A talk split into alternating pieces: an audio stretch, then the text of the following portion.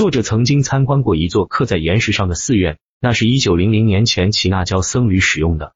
他用了一整天清理这个地方。有一次，他坐在一个石凳上，在这个石凳上，在那一天的接近两千年前，一个耆那教僧人曾躺在上面。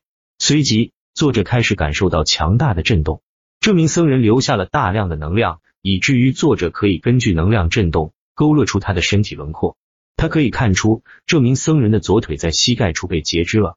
这位耆那教僧人可能早就死了，但他生前舍弃的能量还在。这里的关键信息是什么呢？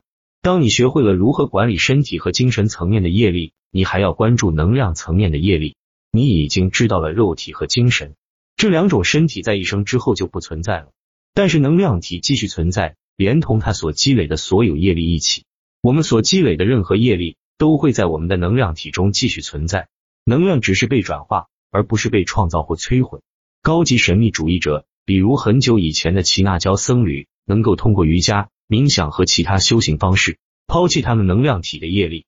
那些真正开悟的人，能够完全摆脱他们能量体的业力。如果他们时间安排得当，在他们离世时甩掉最后一点业力，他们就会与宇宙的智慧融合。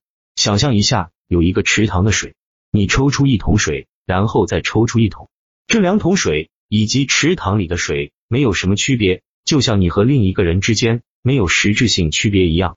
我们都是一个池塘，桶是一种幻觉。神秘主义者通过清洗能量体的所有业力，就像一个水桶被倒回那个池塘里。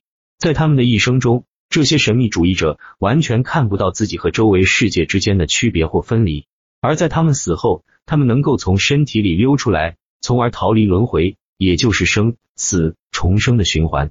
如果你没有完成你所分配的业力，但你的身体被摧毁了，你就会变成一个没有实体的人，一个没有实体的强烈能量体，也就是我们所说的鬼魂。